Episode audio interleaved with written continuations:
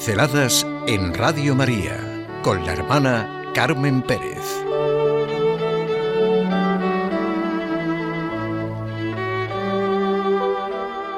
El encuentro de todos con Dios. Siempre es tiempo de no estar parado. Siempre es tiempo de encontrarnos con el Señor. El encuentro con Dios nos lleva a la plenitud. El encuentro con Dios nos transforma. Él nos creó para vivir esta vida en plenitud. Es la vida de la que habla tanto Jesús en el Evangelio. Yo he venido para que tengan vida y la tengan en abundancia.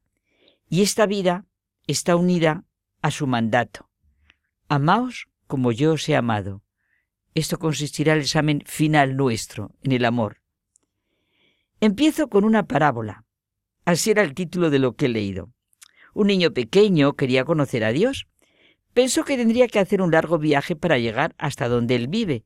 Claro, los mayores hacen viajes largos para ver cosas importantes. Pues para conocer a Dios, su viaje tendría que ser largo. Se guardó en su mochilita pastelitos de chocolate, refrescos de fruta y yogures, y empezó su camino. Cuando había caminado un tiempo, que sí le pareció largo, se encontró con una mujer anciana. Estaba sentada en un banco del parque sola, contemplando en silencio algunas palomas que picoteaban las migas de pan que ella les echaba. El niño se sentó junto a ella y abrió su mochilita. Comenzó a beber uno de sus refrescos cuando notó que la anciana le miraba y le ofreció uno de ellos. Ella, agradecida, lo aceptó y le sonrió. Su sonrisa era tan bonita que el niño quería verla de nuevo y le ofreció uno de sus pastelitos. Ella volvió a sonreír. El niño estaba encantado y se quedó toda la tarde junto a ella, comiendo y sonriendo, aun sin hablar una palabra. Cuando oscurecía el niño se levantó para irse. Dio algunos pasos, pero se detuvo. Dio la vuelta y corrió hacia la anciana para darle un abrazo. Ella, después de abrazarlo también, le dedicó la más grande sonrisa de su vida. Cuando el niño llegó a su casa, su madre quedó sorprendida de la cara de felicidad que traía y le preguntó, Hijo, ¿qué has hecho hoy? ¿Qué te ha hecho tan feliz? El niño le contestó, Hoy comí con Dios. Y sabes, tiene la sonrisa más hermosa que nunca he visto. Mientras tanto, la anciana, también radiante de felicidad, regresó a su casa. Su hijo se quedó sorprendido de la expresión de paz que reflejaba su cara y le preguntó, Mamá, ¿qué hiciste hoy? ¿Qué te ha puesto tan feliz? La anciana le contestó, comí pastelitos de chocolate, zumo y yogur con Dios en el parque. Y antes de que su hijo respondiera añadió, y sabes, es más joven de lo que yo pensaba. Ante el asombro de los que creen no haberse encontrado nunca con Dios, el mismo Jesús dice, Cuanto hicisteis con uno de los hermanos pequeños necesitados, conmigo lo hicisteis. Amaos los unos a los otros como yo os he amado porque quien no ama a su hermano a quien ve, no puede amar a Dios a quien no ve. Venid benditos de mi Padre, porque tuve hambre y me disteis de comer, tuve sed y me disteis de beber, estaba desnudo y me vestisteis. Como dice el Papa Francisco en la alegría del Evangelio, la palabra de Dios nos invita a reconocer que somos pueblo, que somos familia. Él nos quiere como medio para llegar a cada persona con la que nos encontramos. Jesús es nuestro modelo y nos introduce en el corazón de la familia que es la Iglesia, que tiene abiertos sus brazos a todos los hombres. A Dios se le encuentra en los que son sus imágenes vivas, porque el hombre está creado a imagen y semejanza de Dios. Para creer hay que amar. La mayoría de los hombres no parecen llegar a Dios porque no se ponen en disposición de amar. Hay que sentirse amado.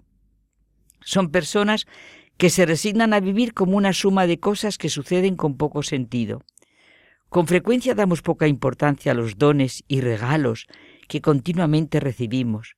No confiamos en el poder de un abrazo, de una palmada, de una sonrisa sincera, de una palabra de aliento, de un corazón que nos escucha, de un reconocimiento sincero, de una expresión de preocupación por nuestro pesar. Y todo eso puede darle un giro a la vida.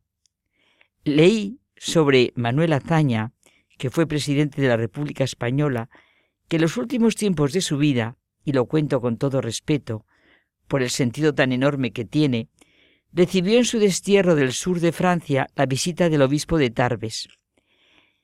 El presidente, mirando hacia atrás y ponderando el fracaso de la gestión política, estaba moralmente hundido y había dejado de tener confianza o ilusión en nada.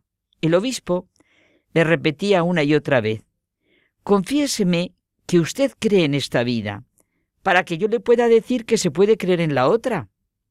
Ciertamente, hay que creer hasta el fondo en este mundo, como pasó con el niño y la anciana de la parábola, para poder creer en Dios.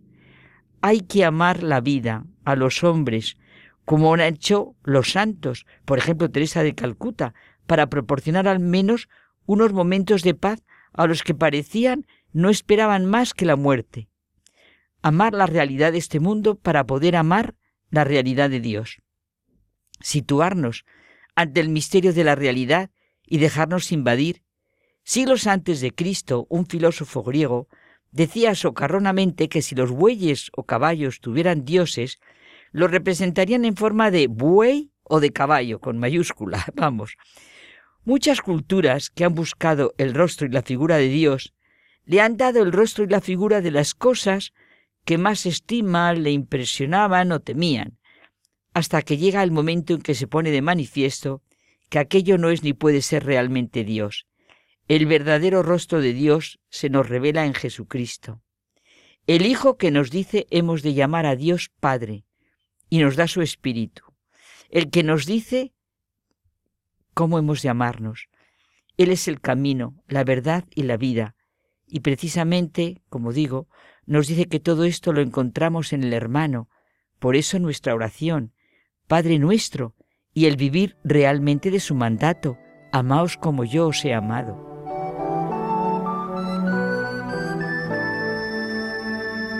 Pinceladas en Radio María con la hermana Carmen Pérez.